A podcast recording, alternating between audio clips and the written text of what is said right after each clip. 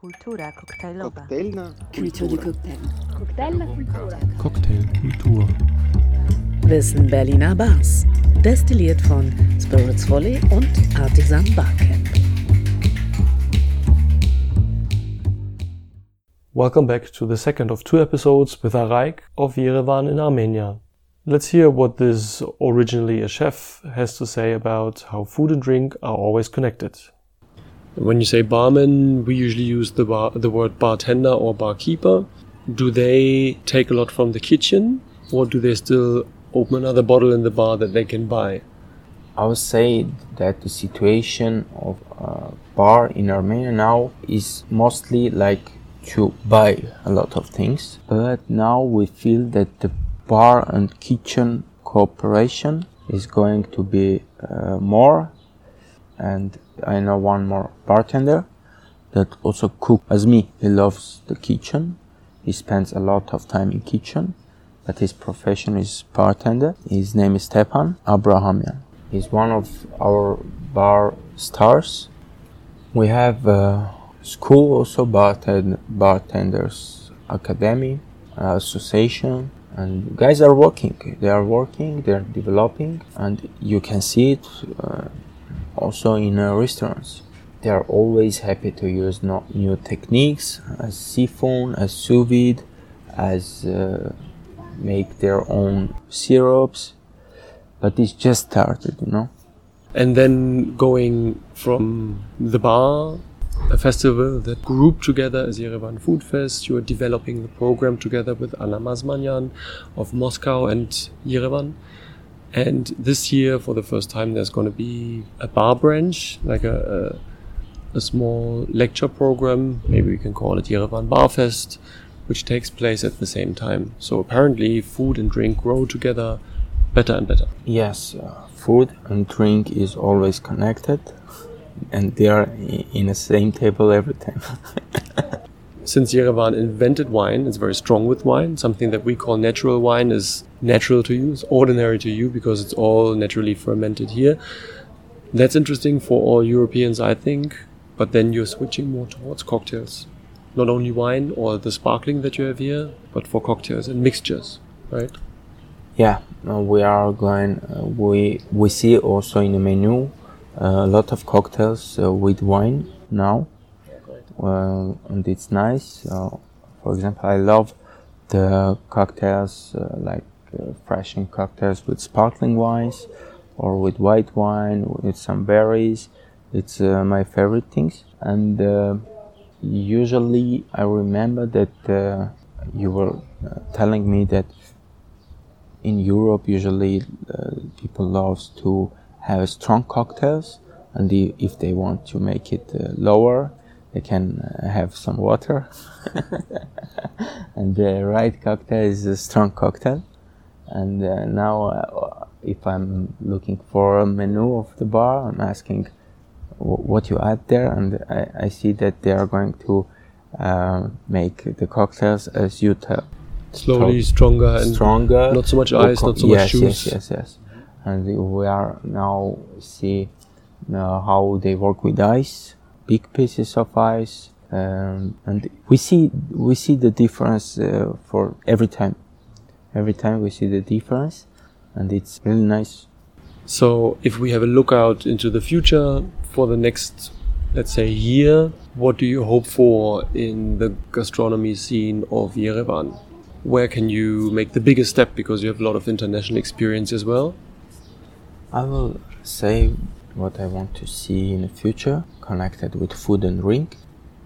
I think that we have a big baggage of different drinks. As I told oghi, only oghi, we have maybe 15 types of different taste oghi from different berries and fruits. Uh, wines, also we're making fruit wines. It's good with dessert. Uh, Queen's wine, black currant wine, mulberry wine, uh, sorry, uh, blackberry wine, uh, apricot wine, and we have also cognac, which is a good base for a lot of cocktails. Maybe it's more for dessert, but it's uh, also a good base.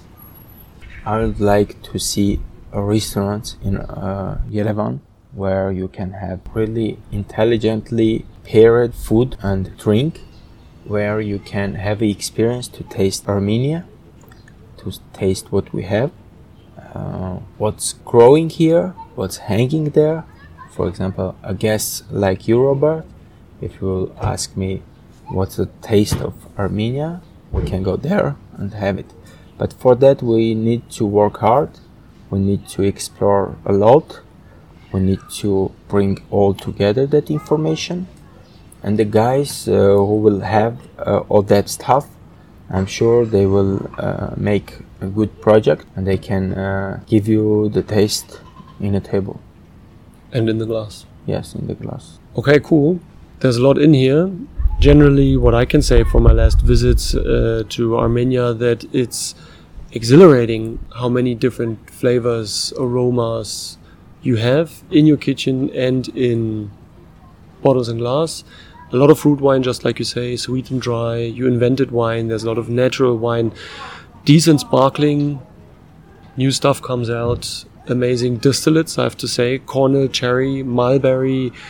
It's stuff that we use in Central Europe, but. but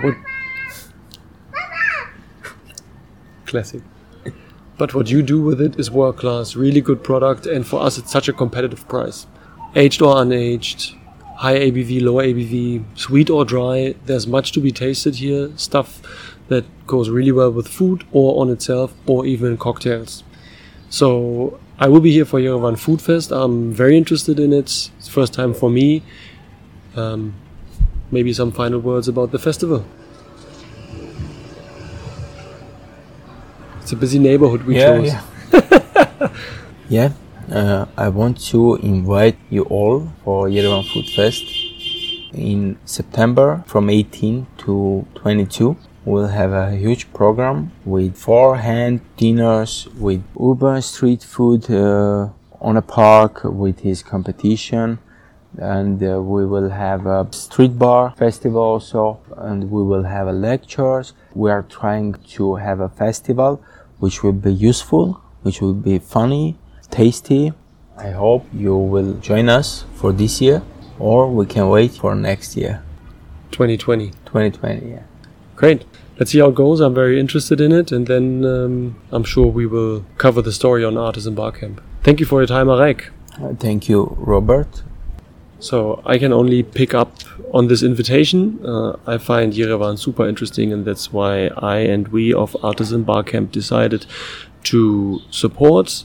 The, it's a very interesting scene here that we would like to share with the world, and that's why we take part in organizing Yerevan Barfest, if we can call it that. It's a first try, and we are super happy to bring people like Tomek Rohr or Reinhard Pohorec or Oliver Ebert of Germany, Austria, and Poland over and share knowledge and keep building the community on both ends of the Black Sea. Thank you, Arek. Thank you, Robert. Thanks for tuning into another of our Armenian episodes. We hope you learned a little bit and worked up an appetite to come on over down to the Caucasus. Feel free to subscribe to our podcast to never miss an episode from all walks of life and definitely unusual places that are often not featured.